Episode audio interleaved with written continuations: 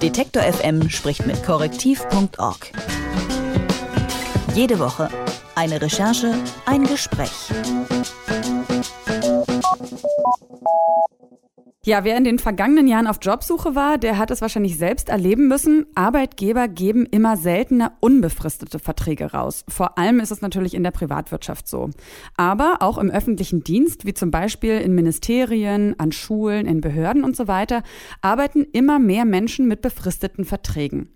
Mittlerweile sind auch dort knapp 10 Prozent der Beschäftigten auf Zeit angestellt und bei Neueinstellungen sind es sogar 50 Prozent, die statt einem unbefristeten nur einen befristeten Arbeitsvertrag bekommen. Die Kollegen von ZDF Zoom und Korrektiv.org haben dazu recherchiert und für ihre Reportage Arbeit auf Zeit ganz viele Menschen getroffen, die unter dieser Befristung leiden und haben natürlich außerdem auch versucht, Gründe und Ursachen dafür ausfindig zu machen. Wie das Team bei seinen Recherchen vorgegangen ist und warum vor allem junge Menschen betroffen sind, das frage ich nach bei einer der Autorinnen der Reportage, Madeleine Hoffmann. Hallo Madeleine. Hallo. Erstmal vielleicht die Frage, warum ist denn das Thema überhaupt so pikant? Ja, weil einfach so wahnsinnig viele Menschen betroffen sind. Und wenn man sich anguckt, dass der öffentliche Dienst sogar noch mehr befristet als die Privatwirtschaft, dann fragt man sich natürlich schon, ob der Staat nicht eigentlich eine Vorbildrolle einnehmen sollte. Und dann muss man da irgendwie schon mal genauer hingucken. Und wie seid ihr zu dem Thema gekommen? Also Korrektiv ist ja äh, ein, als Recherchenetzwerk auch dafür bekannt, aber auch ZDF Zoom, dass ähm, sie auch ganz viele, ich sag mal, Anliegen aus der Bevölkerung annehmen und denen auf den Grund gehen. Ist es so rumgelaufen oder habt ihr das Thema auf die Agenda gerufen?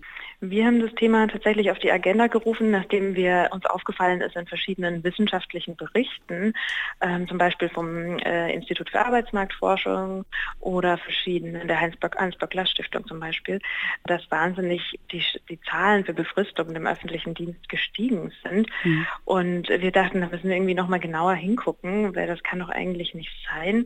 Äh, was hat sich denn da in den letzten Jahren verändert, warum das nötig sein sollte mit den Befristungen? Und das ist dann auch noch auch ausgerechnet die, die Jungen so stark trifft, wo doch eigentlich der Arbeitsmarkt inzwischen äh, ganz gut ist, das fanden wir irgendwie suspekt und wollten das nochmal genauer untersuchen. Also ich finde es auch überraschend, dass du jetzt sagst, es sind sogar im, im öffentlichen Sektor sind es sogar mehr Befristungen als im Privatsektor. Gibt es denn dafür irgendwelche Regelungen? Also wenn der Staat als Arbeitgeber auftritt, darf er dann einfach so befristen, wie er möchte oder muss er sich da an irgendwelche Vorgaben halten? Na, es gibt ja das Teilzeit- und Befristungsgesetz, da ist das natürlich ganz genau geregelt, äh, wie das mit den Befristungen läuft. Und da gibt es äh, ja, da gibt's die unterschiedlichsten Paragraphen. Ja. Man kann zum Beispiel, wenn jemand frisch aus der aus Ausbildung kommt oder aus dem Studium, dann darf man den befristen. Mhm. Ähm, oder natürlich die, die äh, geläufigen Befristungsgründe sind natürlich wegen Elternzeit oder Krankheitsvertretung, das ist ja auch nachvollziehbar, aber es gibt ganz viele äh, Möglichkeiten, sonst auch noch aus anderen Gründen oder sogar ohne Grund zu befristen. Es gibt auch die sachgrundlose Befristung. Mhm. Ähm, da kann man einfach einen Vertrag ausstellen, der befristet ist und muss das nicht mal so richtig begründen. Und das gilt sowohl für die Privatwirtschaft als auch für den öffentlichen Dienst. Für den öffentlichen Dienst gibt es dann nochmal so ein paar ähm, extra Ausnahmen, die irgendwie sich auf die Wirtschaftsmittel, also auf die Haushaltsmittel zum Beispiel beziehen. Da kann man viel einfacher eine Projektarbeit ähm, ausstellen, einen Vertrag über einen Zeitraum, in dem ein Projekt läuft, weil man nur die Mittel für dieses Projekt freigegeben hat mhm. zum Beispiel. Oder ähm, was natürlich auch auffällig ist, im öffentlichen Dienst arbeiten ja auch viele Wissenschaftler. Und für die Wissenschaft gibt es nochmal ein ganz eigenes Gesetz, das es nochmal leichter macht, Wissenschaftler zu befristen, mhm. ganz oft und ganz lange. Es sind ja auch ähm, ganz viele Lehrer natürlich betroffen und da muss man aber sagen, ist ja so die Praxis der Befristung eigentlich nichts Neues.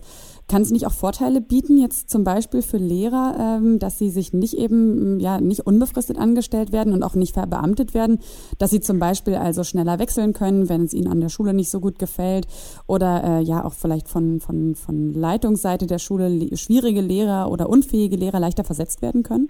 Naja, also das ist natürlich so, wenn man äh, unzufrieden ist an einer Schule oder an einem Ort, dann gibt es natürlich auch bei einer unbefristeten, beim unbefristeten Vertrag die Möglichkeit zu wechseln und man hat aber trotzdem irgendwie eine gewisse Sicherheit.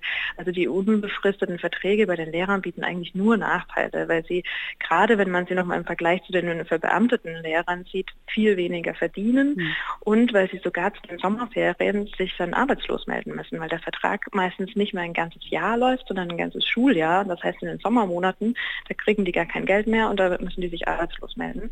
Und dann müssen sie sich wieder ganz neu orientieren.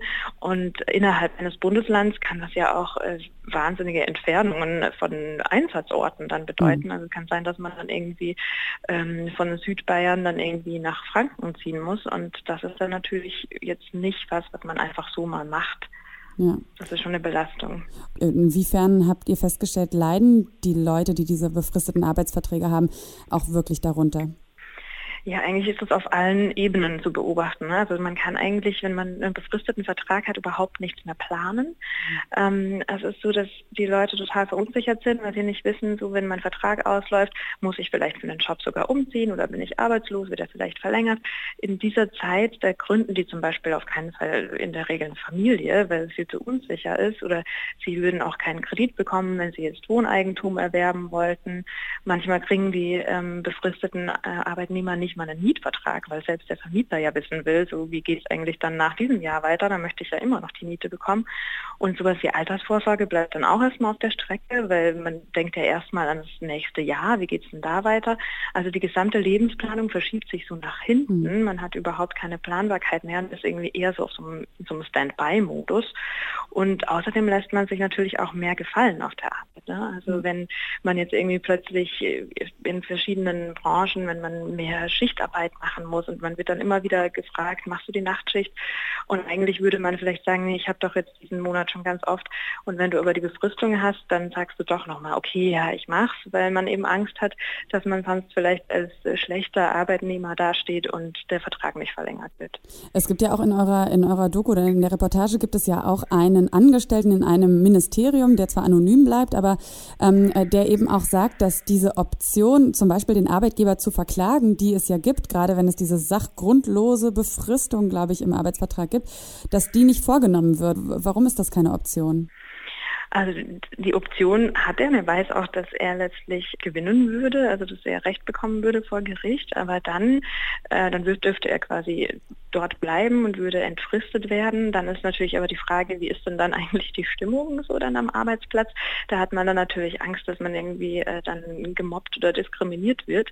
Und ähm, ja, wenn man es aber nicht tut und irgendwann dann doch rauskommt, okay, das mit den Befristungen, das ist jetzt eigentlich, das dürfen wir jetzt nicht mehr so weitermachen, wir müssen, müssten den jetzt entfristen oder wir entlassen den, dann hat er bei einer Entlassung das Problem, dass er bei der gesamten, beim gesamten Bund als Arbeitgeber nicht mehr arbeiten darf. Das heißt nicht nur speziell bei diesem Ministerium, bei dem er mhm. angestellt ist, sondern dann dürfte er zum Beispiel auch nicht mehr beim Bundesamt für Strahlenschutz oder so ja. anfangen, weil es im Endeffekt dann der gleiche Arbeitgeber ist. Und das ist natürlich dann äh, schon schwierig. Das klingt ja auch so ein bisschen nach einem Dilemma. Also habt ihr auch herausgefunden, was es für Möglichkeiten gibt oder auch wer jetzt zuhört und wer darunter vielleicht auch irgendwie leidet? Was kann man denn eigentlich effektiv tun? Oder ist einfach die Politik in der Pflicht, was mhm. zu verändern?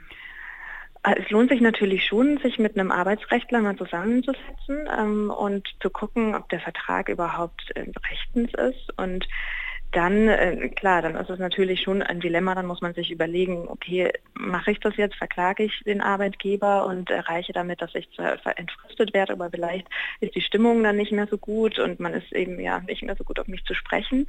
Ähm, oder lohnt es sich eher nicht und ich lasse das lieber über mich ergehen. Mhm.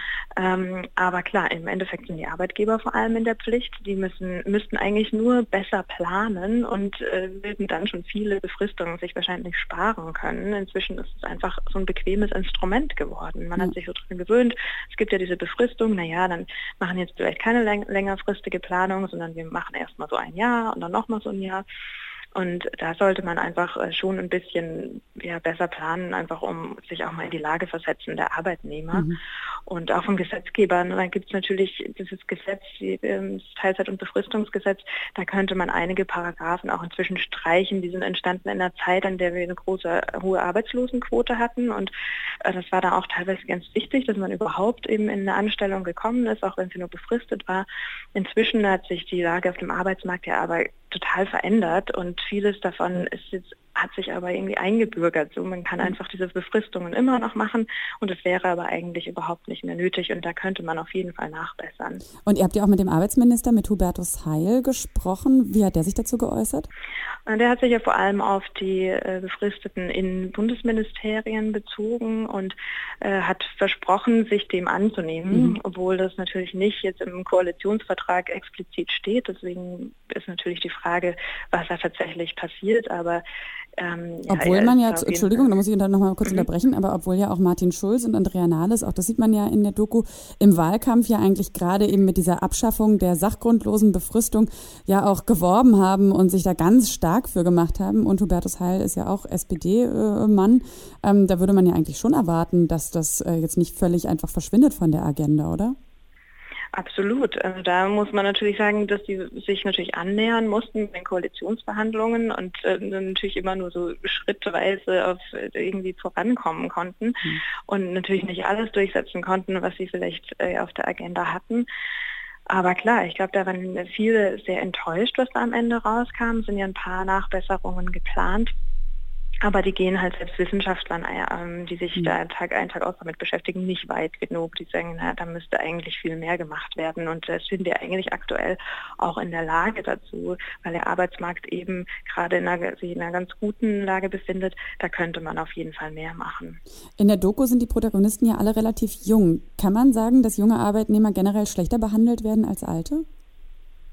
Also generell kann man das natürlich nie sagen, dass wir Junge schlechter behandelt werden als Alte, aber was auffällt, ist, dass junge Leute gerade gesetzlich sogar manchmal wirklich benachteiligt werden auf dem Arbeitsmarkt, wie eben durch diese Möglichkeit, dass man nach der Ausbildung oder nach dem Studium erstmal befristet wird. Aber zum Beispiel auch beim, beim Mindestlohn, da gibt es ganz viele Ausnahmen für junge Leute und die Einstiegsgehälter, die sind auch total gesunken, weil sich einfach der Arbeitsmarkt in den letzten 20 Jahren total verändert hat. Und da gibt es schon eine klare Benachteiligung inzwischen, was aber man kann natürlich nicht pauschal sagen, dass es, bei, dass es auf alle zutrifft, ist klar. Ist es so, dass die Recherche oder auch am Ende die Ergebnisse der Recherche das bestätigt haben, was ihr am Anfang auch schon äh, euch gedacht habt oder gab es auch irgendwelche Überraschungen während der, während der Arbeit?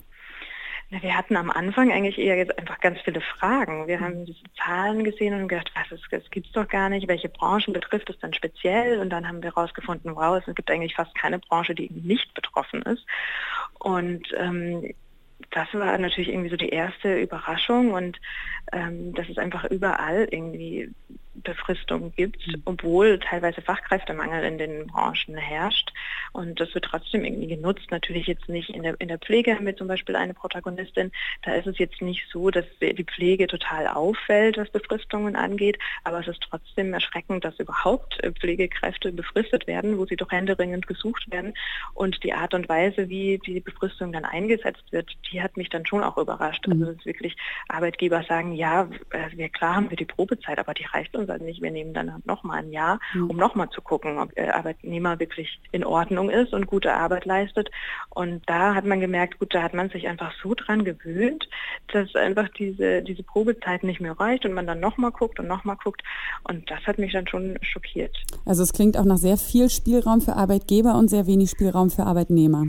Ja, ne, der Arbeitnehmer ist ihm ja letztlich erstmal so ähm, ausgeliefert mhm. quasi. Man, äh, klar, es gibt natürlich Branchen, in denen das jetzt äh, sich ein bisschen verändert durch den Fachkräftemangel, dass der Arbeitnehmer schon natürlich mehr fordern kann, aber man sieht ja, wie eben bei diesem Beispiel in der Pflege, dass das trotzdem nicht immer mhm. funktioniert, weil man ist ja auch an, oft als Arbeitnehmer an eine Region gebunden und wenn mhm. in der Region zum Beispiel nur ein großer Arbeitgeber ist, dann kann der natürlich trotzdem noch Forderungen stellen und man ist selbst in einer schwächeren Verhandlungsposition, weil man ja nicht unbedingt jetzt vielleicht wegziehen möchte zum nächstgrößeren Arbeitgeber.